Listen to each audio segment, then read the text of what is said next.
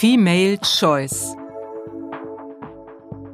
Der Podcast über Anfang und Ende der männlichen Zivilisation. Um nichts weniger als das Ende der männlichen Zivilisation geht es heute.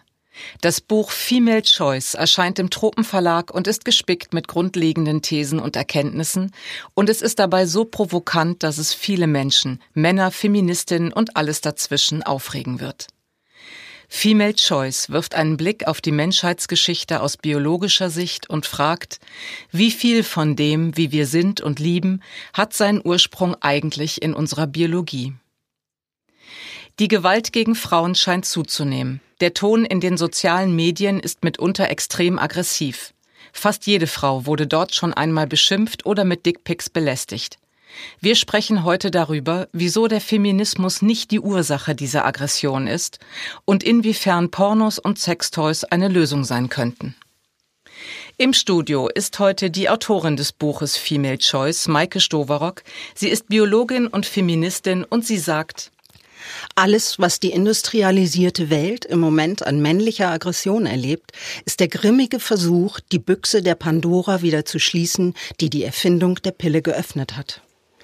Auch bei uns im Studio ist Susanne Kaiser. Sie ist Journalistin und politische Beraterin und Autorin des Buches Politische Männlichkeit, wie Incels, Fundamentalisten und Autoritäre für das Patriarchat mobil machen, erschienen 2020 bei Surkamp. Und sie sagt, Frauen sind keine Weibchen und Männer sind keine Männchen. Mein Name ist Silke Andrea Schümmer. Herzlich willkommen. Maike, du hast in deinem Buch Female Choice beschrieben, dass der natürliche Instinkt der Frauen, nämlich sich die Sexualpartner auszusuchen, wie er im Tierreich praktiziert wird, auch in unserer Gesellschaft durch die Emanzipation wieder zunimmt, möglich gemacht durch die Pille. Und dass dadurch aber auch der sexuelle Konflikt entsteht, der bedeutet, dass 80 Prozent der Männer keine Partnerin haben und finden und dadurch auch keine Nachkommen bekommen, also immer weniger Männer Sex haben. Susanne, in deinem Eingangsstatement hast du gesagt, Männer sind keine Männchen. Ist das zu verstehen als Kritik an diesem biologischen Ansatz? Ja, in gewisser Weise natürlich schon. Also ähm, ich denke, dass, dass man Menschen nicht auf ihre Biologie reduzieren kann und noch weniger glaube ich, dass man, dass man bei den Tieren schauen kann, ähm, was sozusagen für Menschen gilt. Also du findest es nicht legitim, die Verhältnisse des Tierreichs auf die Menschen zu übertragen? Genau, das finde ich nicht legitim. Das heißt aber nicht, dass ich nicht ähm, finde, dass, dass da vielleicht was dran ist, was, was diese, das nennt man ja, glaube ich, Pareto-Verteilung, richtig? Ja. Der, genau. Ähm, das kann ich nicht beurteilen, weil ich keine Biologin bin. Es kann schon sein, dass da was dran ist und es kann schon auch sein, dass es auch für Menschen gilt. Ähm, aber ich glaube nicht, dass wir bei den Tieren gucken können, um dann die Menschen zu verstehen. Du hast auch gesagt, dass der Unterschied zwischen Mensch und Tier vor allem die Sprache sei. Kannst du das nochmal erklären? Ja, ähm, also das ist meiner Meinung nach der allergrößte Unterschied zwischen der Tierwelt und der menschlichen Zivilisation. Also Zivilisation ist etwas, was einfach nur menschlich ist und das liegt an der Sprache.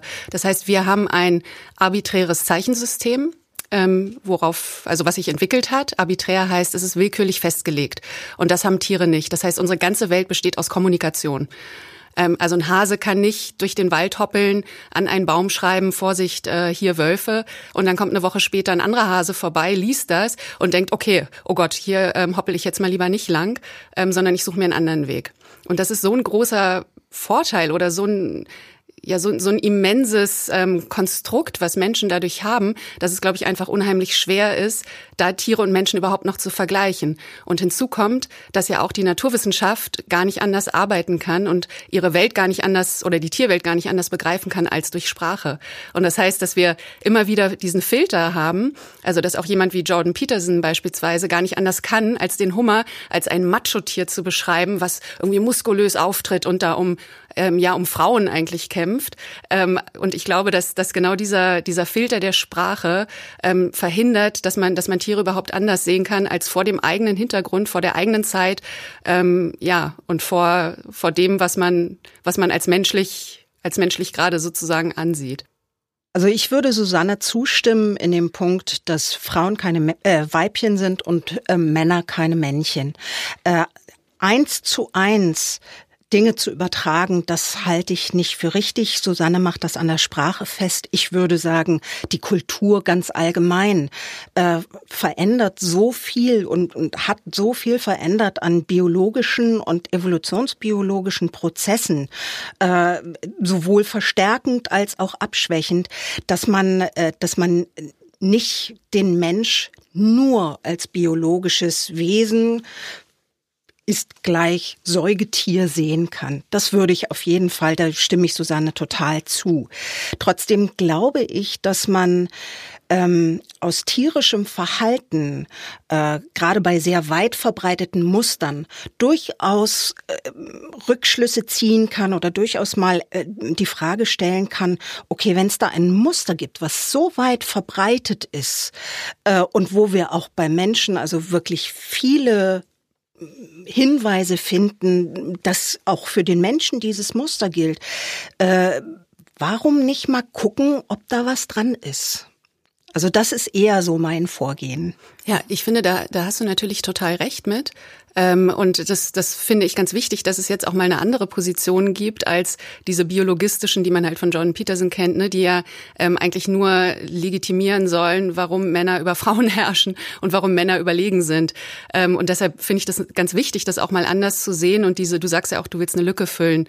Ähm, das finde ich total wichtig. Ich fände nur, ich fände es nur schade, wenn man, wenn man dann sozusagen alles darauf reduziert und sagt, mhm. das ist sozusagen das einzige Prinzip, was irgendwie gültig ist und ähm, was, was da wirkt, weil es einfach so viele andere komplexe Dinge gibt, gerade bei Beziehungen natürlich. Ne? Das sind so unglaublich komplexe, schwierige, ja. Äh, Gebilde, Fall. die genau, die so viel mehr sind als jetzt nur Sex. Mhm. Also auch und da kommt auch wieder die Sprache rein. Ich meine, heute schnuppern wir einfach niemandem mehr am Hintern, um rauszufinden, wer derjenige ist, ne, sondern wir reden natürlich, ne, wir unterhalten mhm. uns. Mhm. Also deshalb würde ich schon sagen, die Sprache ist da. Obwohl es Hinweise wichtig. gibt, dass die, dass bei der Partnerwahl unbewusste Geruchsvorgänge eine Rolle spielen. Ganz sicher, aber dazu muss man sich ja erstmal so nah kommen, dass man überhaupt die Möglichkeit hat. Ja. Also das ist ja schon, da muss man ja schon in der Intimsphäre des anderen sein, um mhm. das fest, feststellen zu können. Und so nah lässt man natürlich Menschen nicht, mit denen man nicht vorher gesprochen gesprochen hat. Ja, das stimmt. Kommen wir ins Gesellschaftliche. Äh, von einer etwas anderen Prämisse ausgehend, aber in der Konsequenz ähnlich dystopisch äh, wie deine Vorstellung, Maike, ist das Buch und die Serie Handmaid's Tale von Margaret Atwood, die ja gerade sehr populär ist und ich glaube, es ist kein Wunder, dass sie gerade jetzt so populär ist. In dieser Serie oder in diesem Stoff begatten wenige Alpha-Männer eine noch geringere Männer, äh, Menge an fortpflanzungsfähigen Frauen und alle miteinander sind geknechtet durch eine rigide Staats- und Religionskultur. Haltet ihr eine solche Gesellschaft für möglich? Äh, etwas für möglich halten klingt, finde ich, immer auch schon wie so, ein, wie so eine Warnung. Achtung, es kommt so. Also ich halte das durchaus für ein realistisches Szenario, dass Männer quasi äh, Frauen als reines Fortpflanzungsmaterial knechten. Also das äh, gibt es ja, also diese Zwangsehen, die es heute noch in vielen äh, Bereichen der, der Welt gibt, die sind ja im Grunde genommen nichts anderes und Handmaid's Tale denkt das eben nur weiter. Was passiert denn, wenn das nicht nur in den individuellen Familien passiert, sondern wirklich auf Staatsebene? Und äh, ja, für realistisch halte ich das. Also ich, ähm, ich bin optimistisch, dass es so weit nicht kommen wird, aber auf der anderen Seite gibt es natürlich Gründe, warum es diese Geschichte gibt. Ähm, also diese, die ist ja nicht, die hat Margaret Atwood ja auch nicht irgendwann einfach so erfunden, sondern die hat einen historischen Kontext. Und ich glaube, die Entstehungsgeschichte ist, dass die Revolution im Iran da gerade ja, man muss ja sagen, gescheit, so gescheitert war und eben dieses Muller-Regime ähm, dann dabei rauskam. Und vor diesem Hintergrund hat sie Handmaid's Tale geschrieben, dass es jetzt so aktuell werden würde, ähm, seit, seit Trump äh, Präsident war und wir ja gesehen haben, wie sehr er auch durch, durch die Hilfe der Evangelikalen, ne, dann mit Rechtsextremen zusammen und noch mit Maskulinisten und Incels im Bunde ähm, an die Macht kam. Wenn wir uns das vorstellen, dass, dass, dass es schon so weit voran war und was der auch gemacht hat mit Abtreibungsgesetzen und so weiter, ne, oder überhaupt, ähm, was so frauenunterdrückende ähm, Politik angeht und natürlich andere Minderheiten genauso, dann, ähm, dann scheint die Möglichkeit ja doch immer irgendwie da zu sein. Und das konnte Margaret Atwood natürlich nicht, nicht vorhersehen. Ähm, und ja, umso schlimmer ist es, dass es diese Entwicklung auch in einem westlichen Land genommen hat. Also da ist ja kein Land vorgefeit, ganz offensichtlich. Was ich mich jetzt frage bei der ganzen Diskussion ist, ob es wirklich einen direkten, also quasi determinierten Zusammenhang gibt zwischen Sexlosigkeit und gewalttätiger Aggression. Da sind doch auch noch Ethik und Kultur und Werte zwischengeschaltet. Es klingt aber in deinem Buch ein bisschen so, als würden jetzt alle Männer, die lange genug keinen Sex kriegen, zwangsläufig durchticken und äh, vergewaltigen durch die Gegend ziehen. Aber so hast du es nicht gemeint. Nein, äh, ich habe auch ganz viel gegen den Begriff Determinismus. Äh, ich, ich glaube, wir sind nicht oder unsere Lebenswege sind nicht vorherbestimmt, äh, auch nicht durch unsere Biologie und auch nicht durch unsere Gene. Aber in allen menschlichen Körpern laufen Prozesse ab, äh, automatische Prozesse, körperliche Prozesse, egal ob man Hormone nimmt oder neuronale Vorgänge im Gehirn, ähm, die eben das Verhalten, die Entscheidungen beeinflussen können. Und natürlich äh, beeinflusst auch oder beeinflussen auch diese Werte, die du genannt hast, Ethik, äh, Erziehung, Werte, äh, das Verhalten. Also da spielen eben mehrere Faktoren eine Rolle und die Erziehung, also die frühkindlichen Erfahrungen in der patriarchalen Kernfamilie, die spielen eine Riesenrolle bei dem späteren Lebensweg. Also gerade wenn man mal so guckt, Kinder, die Opfer von äh, Gewalt wurden im Kindesalter, die werden werden auch oft als Erwachsene zu Täterinnen und Tätern. Ähm, also da zeigt sich einfach schon der Einfluss dieser hm, zivilisatorischen Strukturen spielt eine große Rolle. Deterministisch ist da gar nichts. Aber eben ein, eine ergänzende Erklärung sind diese physischen äh, Vorgänge im Körper auf jeden Fall. Das heißt, du würdest auch sagen, das ist immer eine Wechselwirkung aus auf dem Ganzen, aus Sozialisation, Biologie auf jeden und Fall. so weiter und so fort. Auf jeden Fall. Ganz wichtig finde ich auch, dass du den folgenden Zusammenhang nochmal klar machst. In reaktionären Kreisen wird ja gerne, äh, werden gerne Probleme zwischen den Geschlechtern damit begründet, dass eigentlich alles total toll war. Und dann kamen die Feministinnen, haben die Ehen kaputt gemacht, haben die Kindheiten zerstört und die sind schuld, dass die Männer jetzt zu Recht aggressiv werden, wo sie zuvor doch äh, friedlich waren und alles super geklappt hat. Erklär uns das nochmal, warum die Emanzipation nicht die Ursache der Aggression ist. Äh, wir gehen ein bisschen davon aus, dass aggressive Männer eine Ausnahmeerscheinung sind oder, oder männliche Aggressivität, sagen wir das mal so, eine, eine Ausnahmeerscheinung äh, gibt und es muss doch irgendwelche kulturellen Gründe geben dafür, warum diese Männer aggressiv werden. Ich würde aber sagen, dass ein Lebewesen, äh, dessen gesamte Geschlechtsidentität äh, nicht nur, aber eben auch auf Testosteron beruht, einem Hormon, das ganz maßgeblich an der Entstehung von Aggressivität und Gewaltpotenzial beteiligt ist, äh, dass ein solches Wesen von Natur aus eher ich will nicht sagen aggressiv ist, aber eine Neigung zur Aggression hat. Und ich glaube nur diese patriarchale Monogamie hat dazu geführt, dass die Männer einen Friedlichkeitsgrad erreichen, der sie auch irgendwo zu einem Leben in einer eng zusammenlebenden Gemeinschaft befähigt. Und natürlich ist dieses, die, diese monogame Ehe, äh, die sexuelle Treue, die Grundversorgung des Mannes auch durch die Emanzipation weggebrochen oder bricht gerade weg. Ähm, und insofern sehe ich auf jeden Fall äh, Emanzipation als einen Auslöser.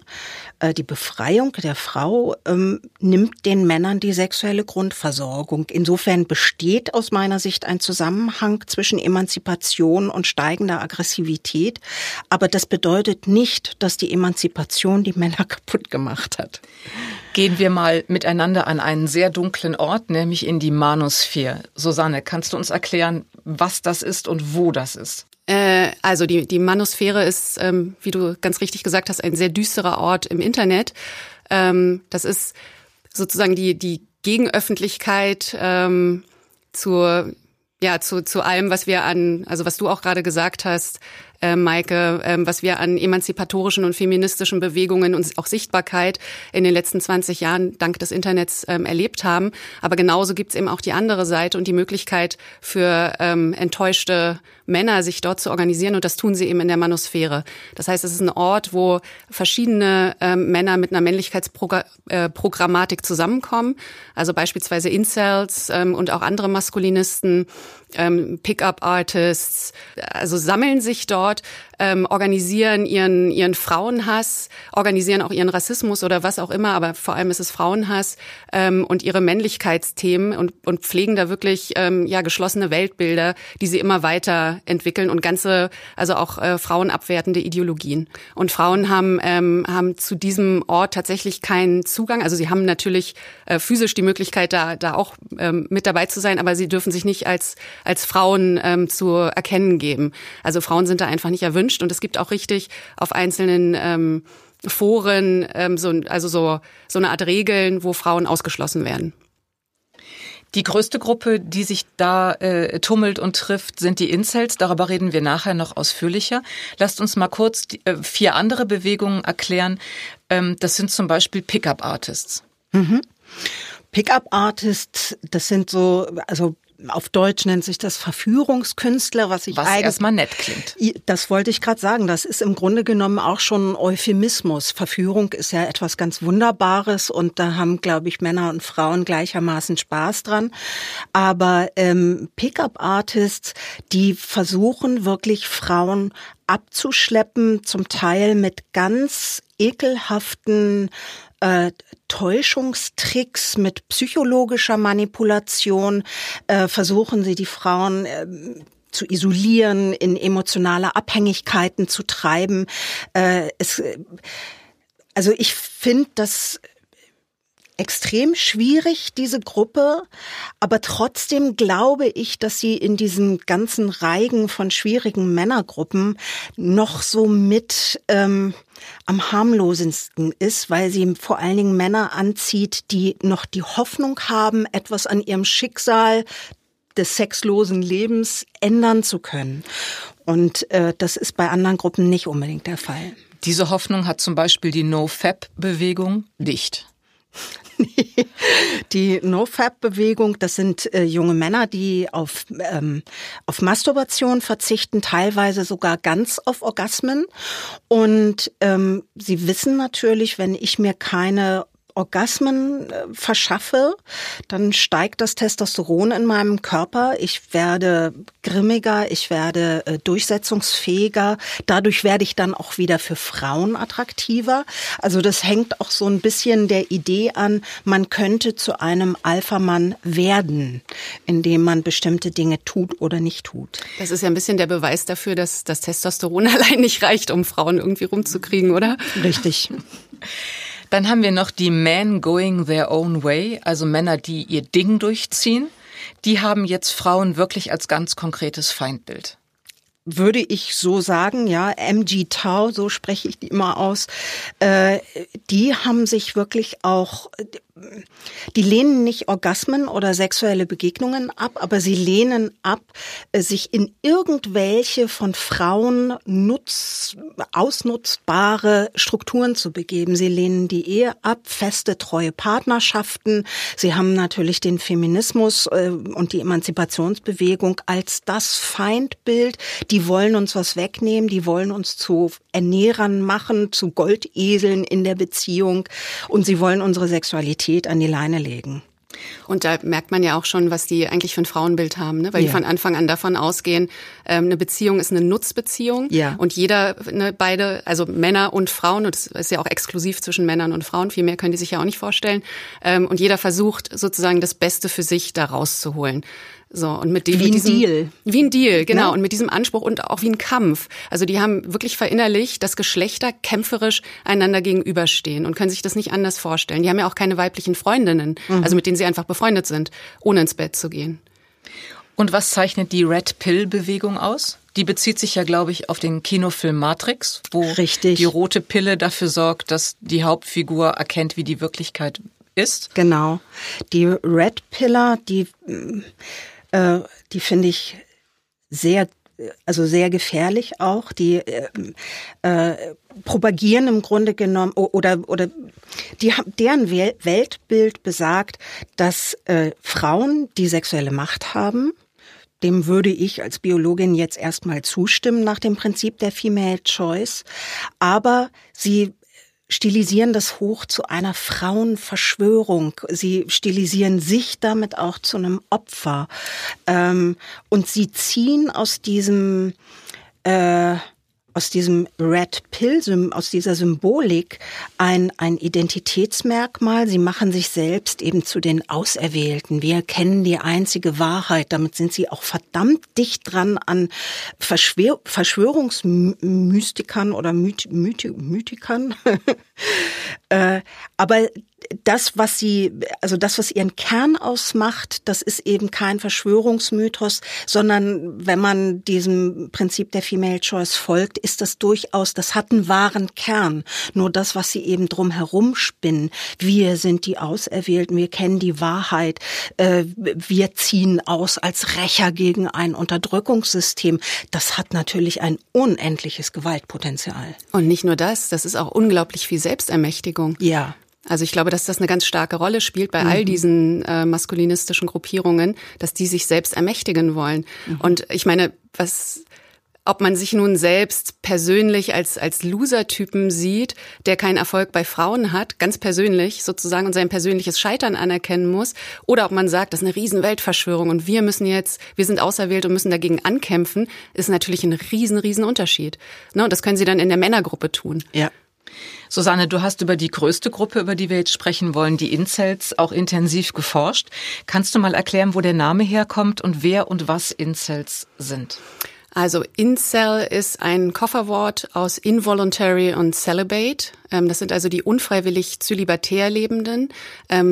Das, das war mal ein Internetprojekt in den 90er Jahren, als das Internet überhaupt erst aufkam und wurde, wie gesagt, von einer ähm, Frau gegründet, die sich später auch als queer geoutet hat.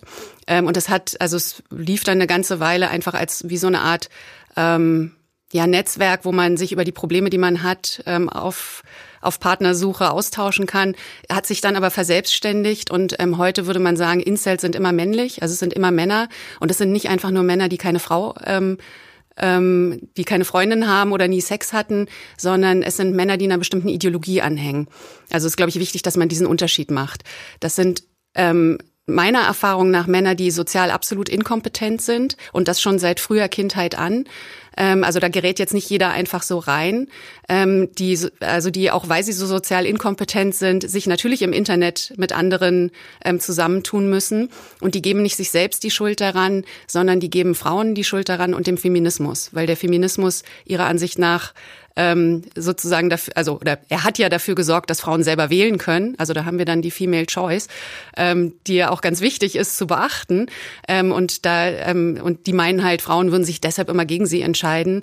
Ähm, das ist, hat dann ganz viel mit äußerlichen Kriterien zu tun. Also meistens immer nur mit dem Aussehen.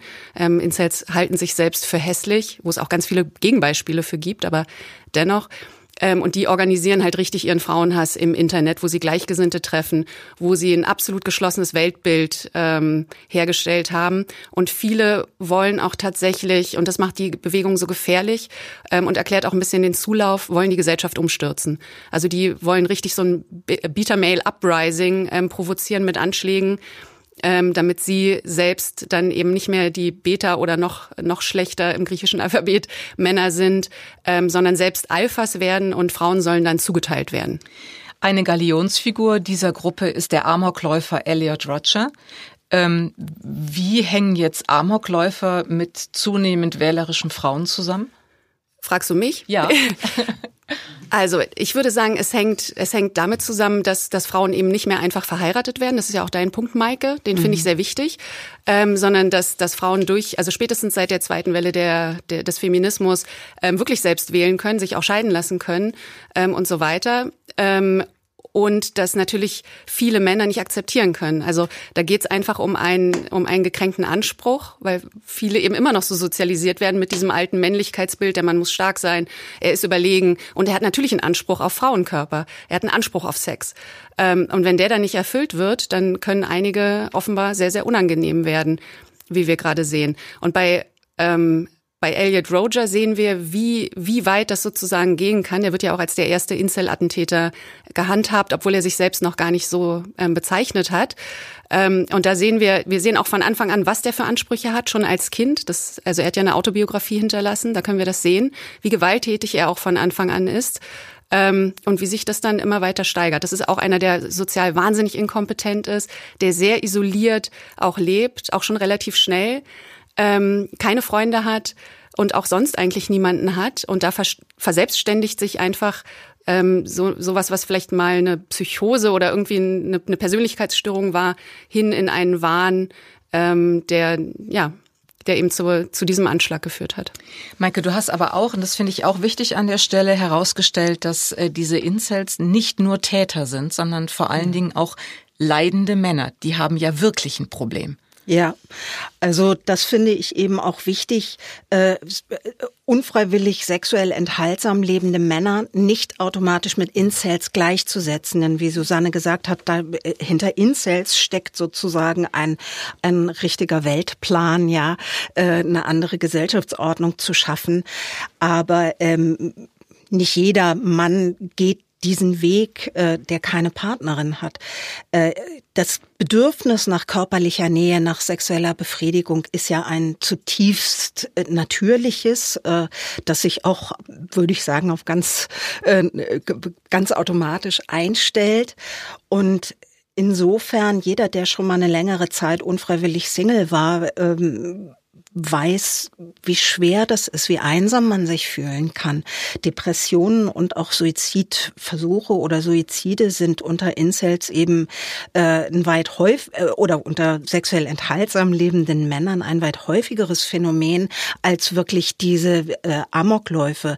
Ich finde auch bei diesen Amokläufen noch mal ganz wichtig zu betonen: ähm, Amokläufer da liegt, also da kommt zu dieser sexuellen Enthaltsamkeit oft auch wirklich eine psychische Störung, eine psychische Krankheit dazu.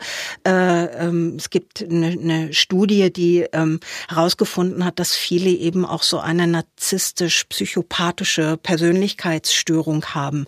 Also da kommt auf jeden Fall, kommen da noch Faktoren dazu. Ich würde auf gar keinen Fall sagen, dass jeder Mann, der äh, zehn Jahre keinen Sex hatte, äh, sofort mit einer Axt loszieht. Ne? Hoffentlich nicht. Das klingt jetzt so ein bisschen so, als ähm, wäre diese, also diese psychische Erkrankung sozusagen etwas, was man sich wie ein Virus ähm, einfangen kann und dann hat man das. Aber ich glaube, das hat ja ganz viel mit Sozialisation zu tun. Also das ist was, was wir ja auch bei Elliot Roger sehen, ähm, dass der ganz früh schon riesige Ansprüche an seine Mutter hat, ähm, die sie alle erfüllen muss. Die erfüllt sie auch alle.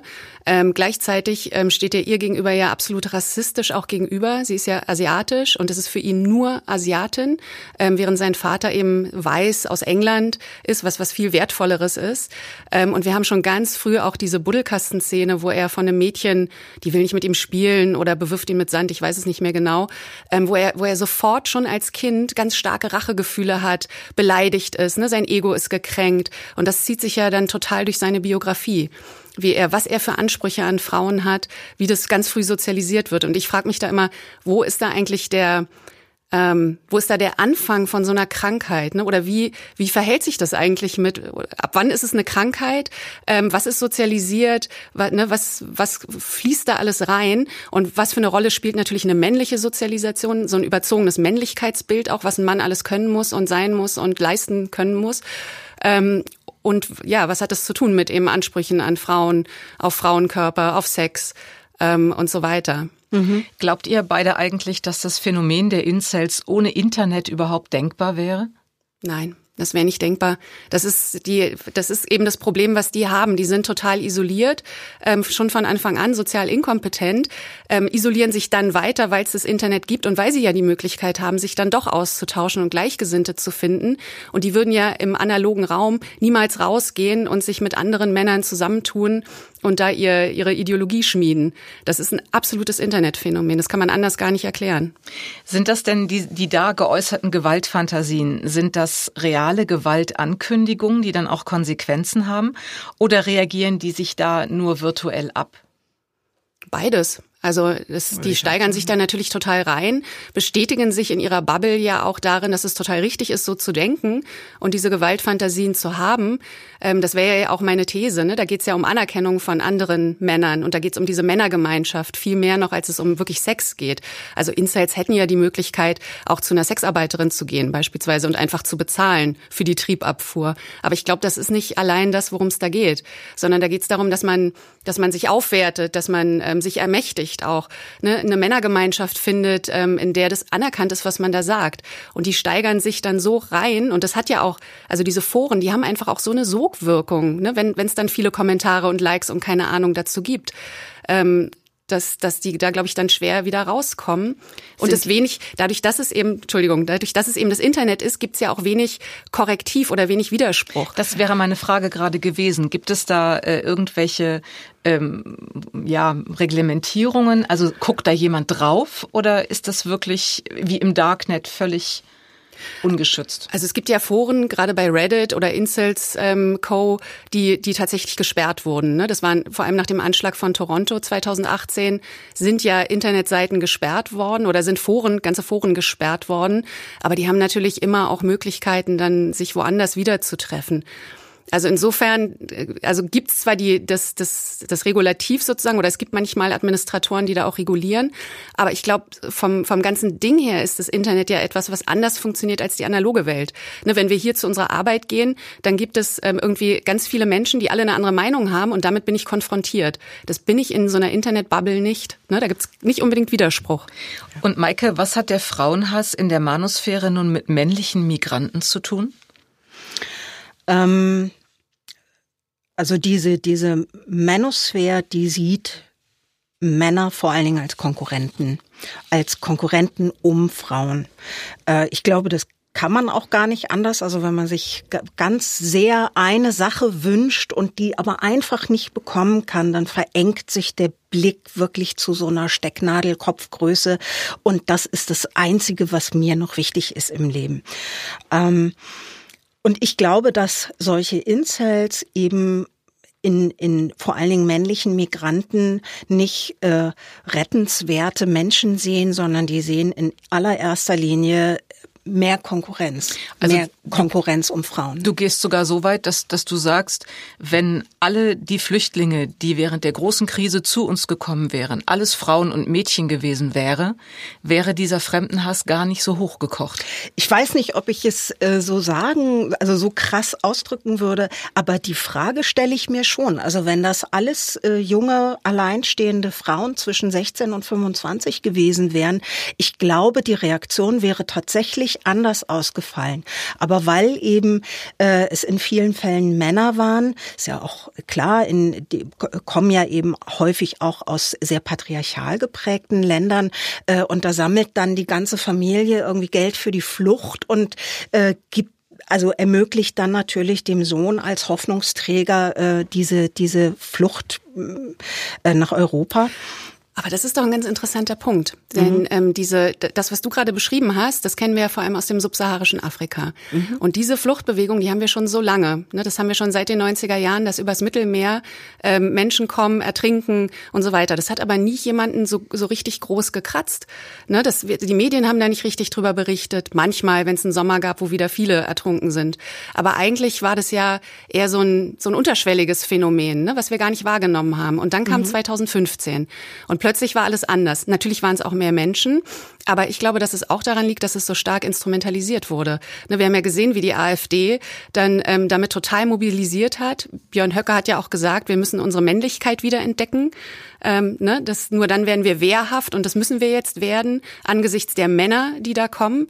Ähm, also der hat ja, der hat es ja so instrumentalisiert und so stark auch als als Kontrollverlust dargestellt, den ähm, unsere weibliche Kanzlerin ähm, offenbar zu verantworten hat und damit die AfD die vorher in der Bedeutungslosigkeit versunken war, ganz nach vorne gebracht. Also ja. innerhalb der Möglichkeiten von so einer Partei. Ähm, ja. Du hast jetzt gerade schon die AfD angesprochen, da hake ich jetzt direkt mal ein. Äh, reaktionäre Parteien und Rechtspopulisten sind ja auf der ganzen Welt im Vormarsch. Es fällt ja wirklich auf, dass es überall passiert.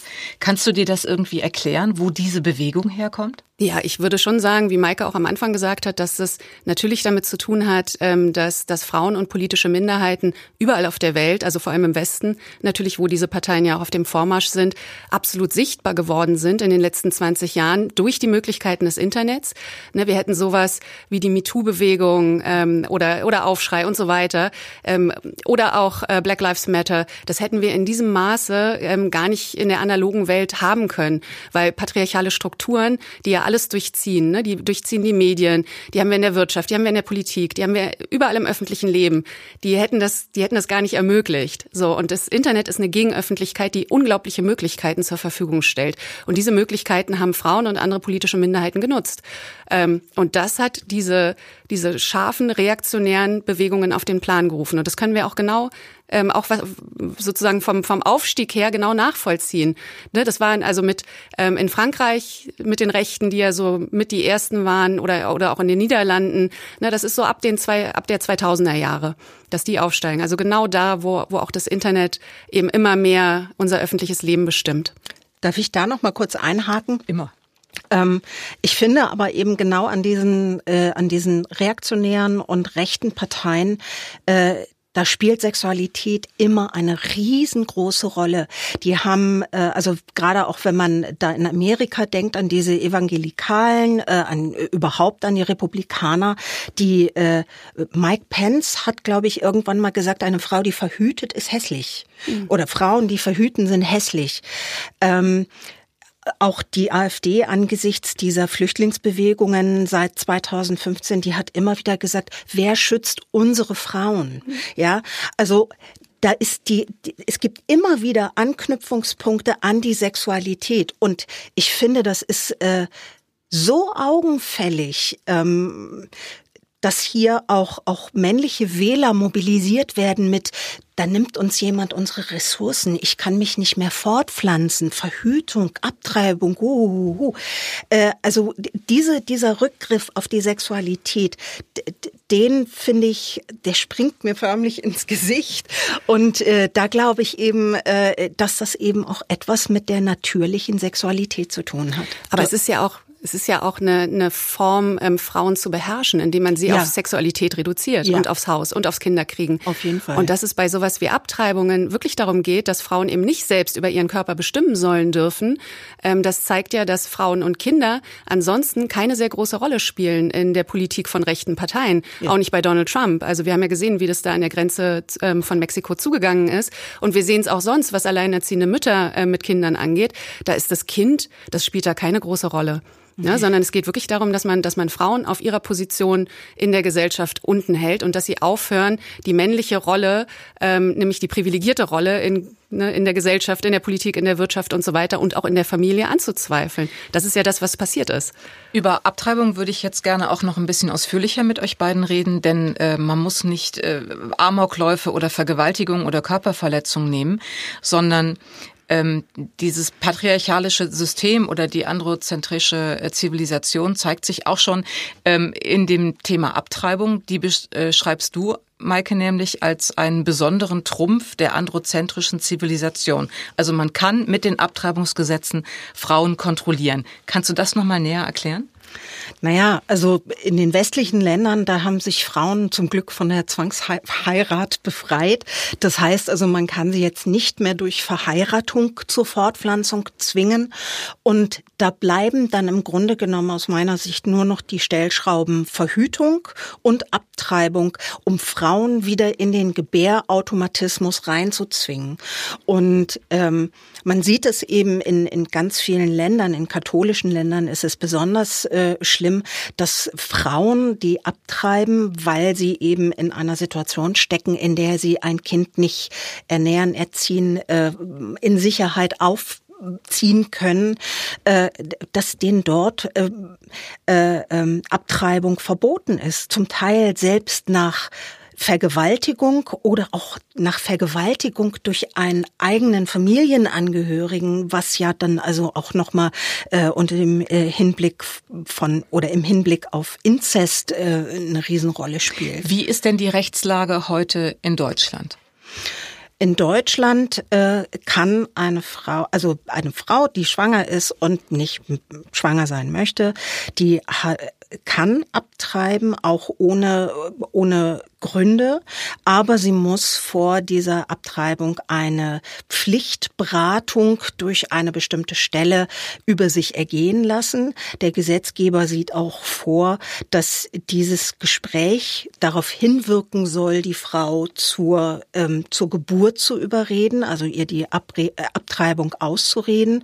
In vielen Stellen wird das so nicht gemacht, weil natürlich äh, die Beraterinnen da auch ein, ein viel besseren Einblick in, in, in die Not, in das Elend der unfrei, un, ungewollt Schwangeren haben. Äh, aber der Gesetzgeber sieht vor, die Schwangere soll bitte angehalten werden, von der Abtre äh, Abtreibung zurückzutreten. Sie darf aber bis zur vollendeten zwölften Woche abtreiben. Mhm. Und da hast du in deinem Buch auch, äh, was ich sehr klar dann fand, aber ich hatte mir darüber noch nie Gedanken gemacht, diese zwölf Wochen sind mitunter als zeitlicher Rahmen sehr knapp. Auf jeden Fall. Also äh, das klingt erstmal viel, drei Monate. Auch da kann man sich doch mal schön irgendwie im Sessel zurücklehnen und sich das alles in Ruhe durch den Kopf gehen lassen. Aber zum einen merkt nicht jede Frau sofort mit dem nächsten Zyklus, dass sie schwanger ist. Viele Frauen haben einen unregelmäßigen Zyklus. Äh, womöglich merkt sie das auch erst beim übernächsten Zyklus. Und dann ist der Fötus schon sechs Wochen alt. Äh, und, und äh, schon hat sich diese äh, Zeit zur Entscheidung Entscheidungsfindung um die Hälfte reduziert.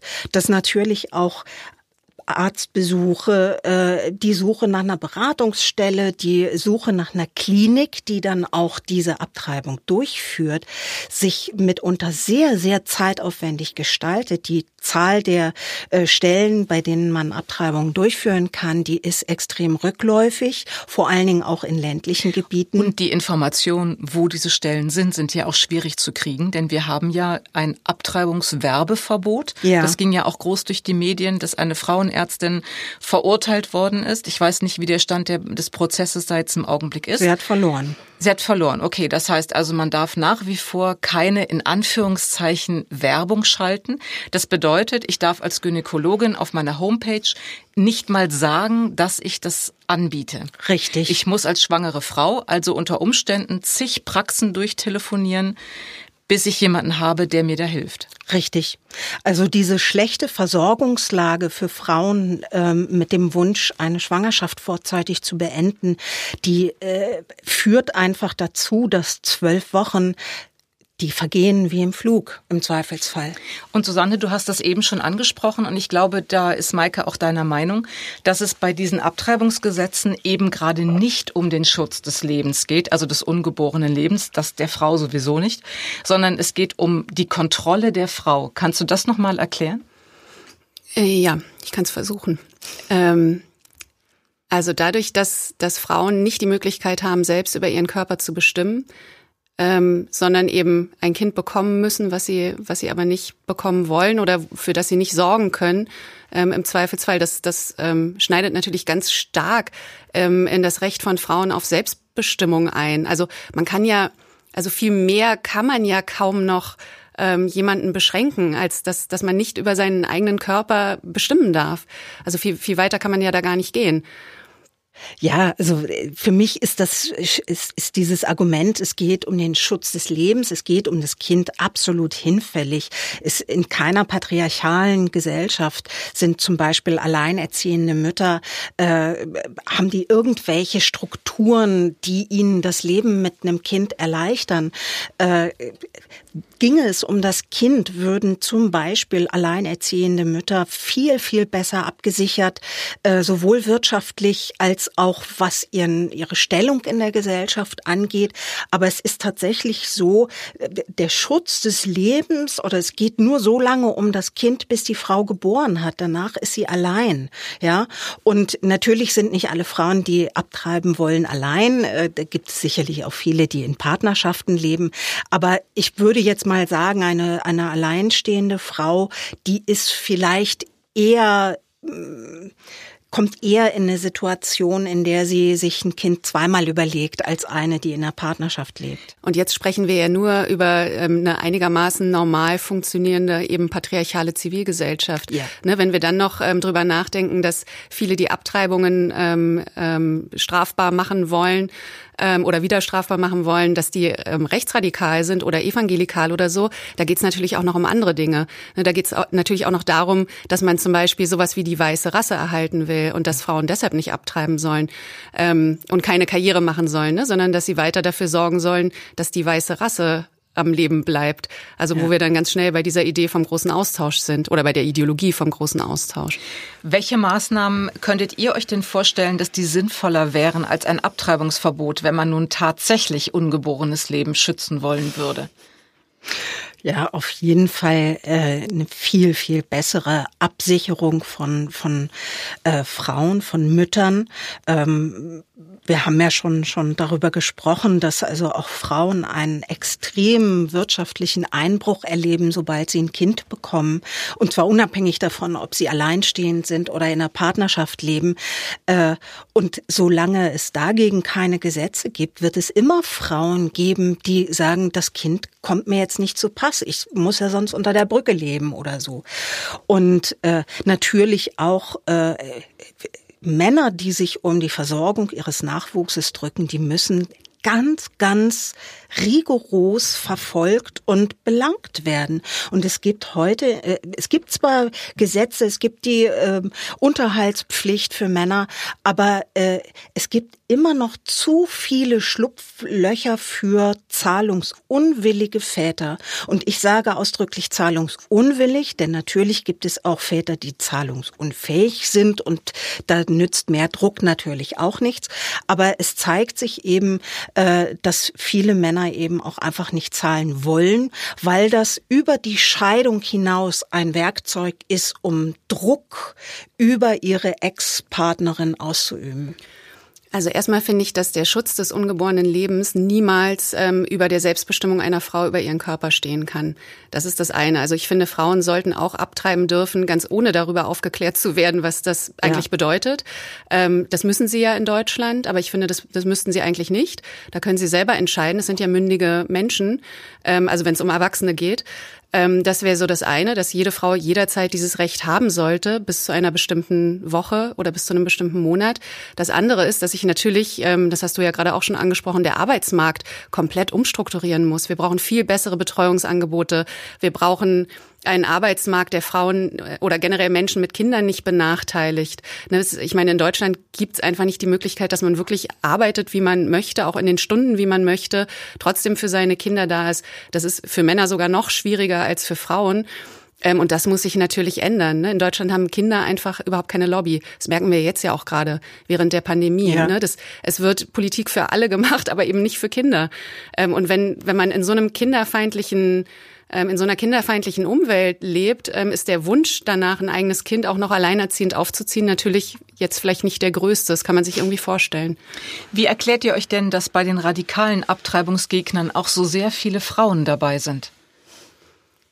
Ach, Frauen sind ja nicht davor gefeit, selbst auch sexistisch oder misogyn zu sein. Das ist ja was, was wir alle ne, in einem patriarchalen System auch internalisieren. Also Frauen reduzieren sich ja auch selbst auf bestimmte Dinge, na klar, und werden reduziert. Das muss man sich halt bewusst machen, sonst kann man es, glaube ich, nicht überwinden. Und deshalb gibt es immer Frauen, die, die da auch ähm, mitmachen und die da auch mitlaufen ähm, und die vielleicht auch selbst Kinder haben und vielleicht geht es ihnen wirklich um, um den Schutz des Lebens und sie können sich das gar nicht anders vorstellen, als dass man irgendwie Mutter und Hausfrau ist. Gibt's bestimmt. Also ich glaube auch, dass dieser Gedanke an das, äh, an das Kind bei Frauen vielleicht auch stärker ausgeprägt ist als bei Männern.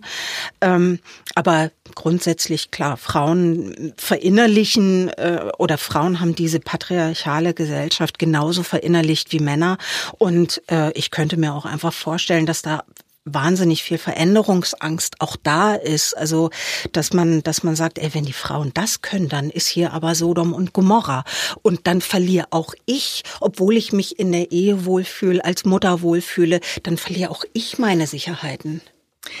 Lasst uns jetzt nochmal zurück zu den Incels kommen. Wir haben das schon besprochen, wo sie herkommen, wer sie sind, was sie wollen. Aber Maike, dein Buch geht ja darüber hinaus. Du hast dir ja auch äh, viele Gedanken gemacht, wie man da entgegenwirken könnte. Und Susanne, du hast eben gesagt, die Incels glauben, sie hätten einen Anspruch auf Frauenkörper. Was meinst du denn? Gibt es da eine Möglichkeit, ähm, gegenzuwirken, dass sie diesen Anspruch nicht mehr glauben haben zu können? Also ich, ja, ähm, da müssen wir gegenwirken als Gesellschaft, ähm, indem wir Männer nicht mehr so sozialisieren mit so einem starken Männer Männlichkeitsbild, wo der Anspruch auf Frauenkörper ja schon drin ist. Auch dadurch, dass wir Frauen ständig sexualisieren und reduzieren. Ähm, also das, das wäre so ein, so ein erster Schritt. Das heißt also, du plädierst dafür, dass man zum Beispiel als Eltern mit Jungen beim Heranwachsen darüber spricht, dass man Konsenssex ähm, praktiziert und nicht vergewaltigt. Und zum Beispiel, das wäre ein ganz guter Ansatz, ja. Ähm, oder den Kindern halt nicht die Bravo kauft. Aber, da aber, ich ganz, einfach aber ganz ehrlich, also ich habe viele, viele Mütter und Eltern im Bekanntenkreis. Ich kenne kein einziges Elternpaar, das mit äh, den Söhnen das Gespräch geführt hat, äh, doch besser Mädchen nicht zu vergewaltigen. Und das ist total schade, klar, weil, weil der Frau natürlich ähm, diese Aufgabe zukommt, sich nicht vergewaltigen zu lassen. Ja. ja. So, und das ist ein Riesenproblem. Also natürlich müssen Männer da Verantwortung übernehmen, so wie Männer ja auch nicht gegen, wie heißt es, VPN, Nee, ähm, äh, HPV, HPV, danke. Humanpapillom. Du weißt es natürlich, ja. genau. Gegen HPVN geimpft werden, weil sie, sie können es zwar kriegen, sie können auch in seltenen Fällen mal Peniskrebs das, entwickeln. Das erklären wir mal kurz. Das sind Viren ähm, am Gebärmutterhals, die dafür sorgen, dass sich unter Umständen Gebärmutterkrebs entwickelt. Es haben beide Geschlechter, äh, also Männer verbreiten es, Jungs verbreiten es, aber Frauen erkranken hauptsächlich. Also auch Männer können dran erkranken, mhm. äh, aber haben ein viel, viel geringeres Risiko. Also äh, der Mann läuft da im Zweifelsfall als Virenschleuder äh, irgendwie durch die Gegend, wenn er ungeschützten Sex hat, aber die Frau ist die, die die Konsequenzen trägt und das, oder sagen wir, das Risiko trägt. Und deshalb werden nur Mädchen geimpft. Richtig. Inzwischen ändert sich das ja schon. Also inzwischen kann man auch Jungs impfen lassen. Das ist ja auch gut, aber davon brauchen wir natürlich viel mehr. Ja. Ne, dass wir auch Verantwortungen ähm, besser aufteilen und eben von diesen Rollenklischees ähm, wegkommen. Das ist ein gutes Stichwort, weil du hast auch gesagt, Maike, dass äh, zum Beispiel auch mehr Toleranz gegenüber homosexuellen Erfahrungen ein Weg sein könnte, indem man halt nicht immer dieses heteronormative Sexualverständnis Also ich, ich glaube, äh, diesen, diesen, diesen, diese sexuelle Orientierung zu öffnen hin zu mehr Experimentierfreude, mehr, ach mein Gott, jetzt äh, küsse ich halt mal einen Jungen, jetzt küsse ich halt mal ein Mädchen. Ähm, dass das äh, zum einen natürlich auch dazu führt, dass alle auf einen Schlag viel mehr ähm, Auswahlmöglichkeiten haben oder von mir aus auch Ausweichmöglichkeiten. Es kann ja sein, dass meine Kernorientierung heterosexuell ist, aber wenn mich gerade irgendwie der Hafer sticht, dann gehe ich auch mal mit einer Frau oder mit einem Mann ins Bett, äh, je nachdem, welchem Geschlecht ich angehöre. Und äh, das da können eigentlich alle nur von gewinnen. Aber es ist natürlich auch in der heteronormativen Gesellschaft so, in dem Moment, wo du eine Erfahrung mit dem gleichen Geschlecht machst, der, äh, will sofort diese Gesellschaft wissen, ja, was bist du jetzt schwul? Und du wirst doch direkt lesbisch? abgestraft. Ja, genau. Mhm. Und weil Schwulsein eben, da bist du dann auch gleich Außenseiter, da bist du dann gleich Minderheit. Minderheit, oh. Also ich ich glaube, äh, diese Heteronormativität ist für das Ausleben, für das lustvolle Ausleben von Sexualität aller Menschen was ganz, ganz Schlechtes. Ja, das glaube ich auch. Ähm, und dazu kommt ja auch, und daran sieht man wieder, was für ein Frauenbild es eigentlich gibt, ähm, dass das Frausein auch, auch irgendwie was Lächerliches hat. Und ich glaube, mhm. dass deshalb Homosexualität vor allem unter Männern auch so verpönt ist. Auch und also auch heterosexuelle Männer könnten ja mal einen One-Night-Stand mit einem Mann haben. Ich meine, ne, das ist ja gar nicht ausgeschlossen. Aber dass einer von beiden dann die Frau sein muss und die Frau spielen muss sozusagen in der ja. Fantasie, das ist, glaube ich, ein Riesenproblem und das ist ein Riesenhemmnis. So wie Jungs eben auch keine Mädchenkleider lange, jedenfalls nicht, tragen können, ohne dass sie ausgelacht werden dafür. Und das können Richtig. Mädchen ja viel einfacher. Und das, ja, das ist einfach ein Problem, finde ich. Ein anderer Punkt, äh, bei dem du sagst, es wäre eine Möglichkeit, wäre Prostitution, mhm. um Männer mit Sex zu versorgen. Wobei ich mich da frage, ob es die geben kann, ohne die Frauen zu objektivieren und zur Ware zu machen. Da hast du gesagt, ähm, man könnte zum Beispiel den Beruf aufwerten, so dass man das ja. Äh, gesellschaftlich halt völlig äh, legalisieren kann. Ja. Ich habe das äh, in, in einer der letzten Folgen schon mal gesagt. Ich glaube, dass Sexworkerinnen und Sexworker äh, ein, ein Riese, ein, ein Riesendienst an der Gesellschaft leisten, indem sie äh, ähm, schädliche sexuelle Strömungen abfangen und dafür Dafür steht Ihnen Respekt zu, dafür steht Ihnen auch Dankbarkeit zu. Bei sowas muss man natürlich aufpassen, also sowohl wenn man Sexarbeiterinnen zur Verfügung stellt als auch Sexpuppen, ähm, dass man diesen Anspruch auf Frauenkörper damit nicht kultiviert, weil damit zementiert man das natürlich auch, dass Männer denken schon als Jugendliche dann, hey, natürlich habe ich einen Anspruch auf Sex und auf Frauenkörper. Ja, das wird mir ja sogar vom Staat hier irgendwie finanziert oder was auch immer. Ein letzter Punkt, den du angesprochen hast, ist Pornografie, wobei mhm. es da ja die uralte Debatte gibt, sorgt Pornografie wirklich für Triebabbau oder stachelt sie sie erst recht an? Mhm. Weiß ich nicht. Wie siehst du das? Äh, ich glaube, es gibt eine Wechselwirkung in beide Richtungen. Also, dass Pornografie Männer äh, sexuell aufstachelt, das ist äh, unbestritten. Aber es ist eben unheimlich schwer auch nachzuweisen, wie würde denn ein Mann aufwachsen ohne jede Pornografie. Heute kommen schon achtjährige Jungen irgendwie mit pornografischem Bildmaterial in Berührung. Also das ist schwer, da sozusagen die Kontrollgruppe aufzustellen, um das mal zu untersuchen. Aber ich meine, eigentlich ist gegen Pornografie ja gar nichts zu sagen, wenn sie denn irgendwie in einer gleichberechtigten Form stattfinden würde. Aber das sehen wir ja nicht. Ne? Ja. Wir haben auch da wieder ganz klare Rollenbilder. Frauen werden gedemütigt in Pornos. So und ähm, das ist doch klar, dass sich dann bei bei Jungs und später bei Männern auch dieses Bild Sex hat mit irgendwie mit Demütigung und mit Macht zu tun, ähm, äh, total verfestigt. Und vielleicht hat mhm. Sex mit Macht zu tun, aber dass es immer von der einen Seite in die andere Richtung sozusagen wirkt und immer nur in die Richtung, ähm, das, das ist halt irgendwie falsch. Das letzte Wort hat bei uns im Podcast immer der Gast, deshalb geht die letzte Frage an Susanne. Dein Buch hat den Titel Politische Männlichkeit. Das lehnt sich ja an an dem bekannten feministischen Slogan Das Private ist politisch. Inwieweit kann denn so etwas Privates wie eine Geschlechtszugehörigkeit politisch sein und wie können wir auf diese politische Männlichkeit reagieren?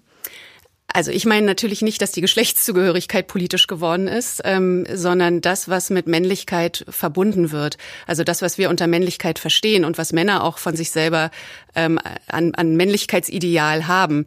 Ähm, und das ist, dass sie, dass sie, also wie ich schon gesagt habe, ne, das ist ein soldatisches oder ein Alpha-Männlichkeitsbild, dass sie herrschen, stark sind, die Kontrolle haben, immer die Entscheidungen treffen und das auch erfüllen müssen. Das sind ja auch unglaubliche Zwänge, die damit auch für Männer einhergehen.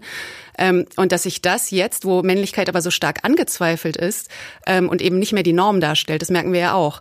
Ne? Dass, dass Männer sind einfach in ihrer Männlichkeit problematisch geworden und erklärungsbedürftig, wenn sie dieses Männlichkeitsideal verkörpern. Ähm, das heißt, sie sind nicht mehr die Norm. Ähm, und ich glaube, dass sich deshalb Männlichkeit ähm, politisiert hat und eben politisch geworden ist, als äh, eigentlich auch wie eine Art Identitätspolitik. Ähm, und da, ja, wie man darauf reagiert, ist total schwer. Ich glaube, man kann da nicht, also man kann da nicht drauf eingehen, sondern man muss diesen diesen Kampf, den wir ja gerade führen um Sichtbarkeit und um auch um die nächste Norm, da ist ja ein Vakuum entstanden, den, den muss man weiterführen. Und da kann man, glaube ich, keine Rücksicht drauf nehmen, ob da nun manche traurig sind, dass sie ihre Privilegien einbüßen. Das war Female Choice, der Podcast über das Ende des Patriarchats. Heute haben wir uns angesehen, welche negativen Auswirkungen die Rückkehr des Female Choice Prinzips in der Gesellschaft haben kann und wieso der Satz von Margaret Atwood, Männer haben Angst, dass Frauen sie auslachen könnten, Frauen haben Angst, dass Männer sie töten könnten, leider keine Rhetorik ist. Danke an Maike Stoverock und Susanne Kaiser. Ich sage auf Wiedersehen und Sie da draußen, kommen Sie gut durch die Paarungszeit. Female Choice. Der Podcast über Anfang und Ende der männlichen Zivilisation.